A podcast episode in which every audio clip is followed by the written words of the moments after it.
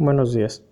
El día de hoy les voy a hablar acerca de la anatomía del oído medio y el oído interno, así como el funcionamiento del sistema vestíbulo-coclear. El oído medio se encuentra entre el oído externo y el oído interno.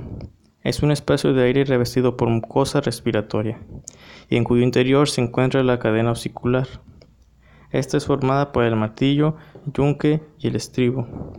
El martillo está íntimamente adherido a la membrana timpánica, de modo que es imposible un movimiento de esta sin un movimiento del martillo.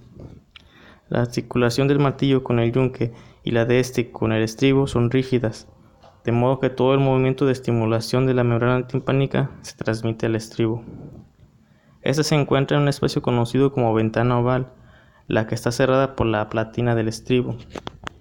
En el espacio de aire entre la ventana oval y la platina se encuentra un ligamento anular que cierra este compartimiento de aire. La membrana timpánica es una membrana semitransparente que separa el oído externo del oído medio.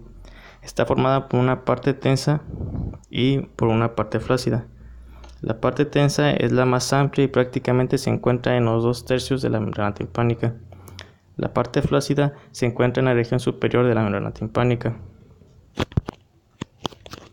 El oído interno está formado en un espacio que deja el hueso temporal en la región denominada hueso petroso. Al espacio se le domina laberinto óseo y a la estructura membranosa que existe en su interior se le domina laberinto membranoso. Entre el laberinto óseo y el membranoso existe un líquido denominado perilinfa, un ultrafiltrado sanguíneo de composición parecida al líquido cefalorraquídeo. En el interior del laberinto membranoso existe otro líquido denominado endolinfa, producido por una estructura llamada estría vascular.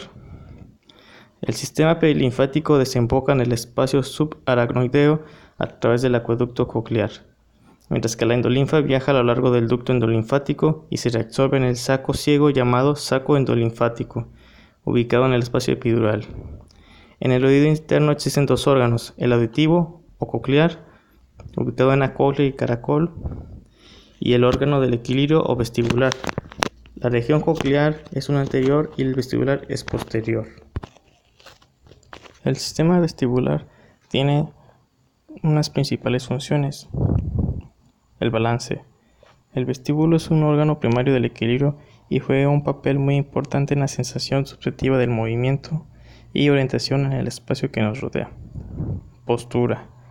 La información vestibular que se recibe en el sistema nervioso provoca ajustes en la postura, en la actividad de los músculos. Movimiento ocular. La información vestibular que se recibe en los sistemas nerviosos ayuda a estabilizar los ojos durante los movimientos de la cabeza. Dadas estas tres funciones, uno puede darse cuenta de lo importante que es el sistema vestibular para el sentido del balance, la postura y el desarrollo muscular, así como el rastro ocular tan importante mientras aprendemos, nos movemos y nos mantenemos en funcionamiento.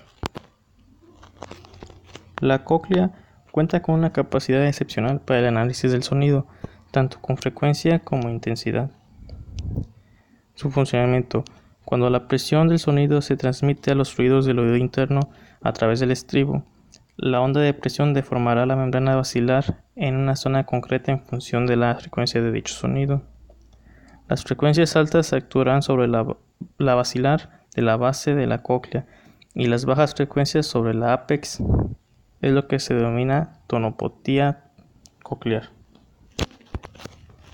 Es así como se mandan las estimulaciones para las células ciliadas que son las que generan los impulsos nerviosos que mandan la información a nuestro cerebro para interpretar los sonidos.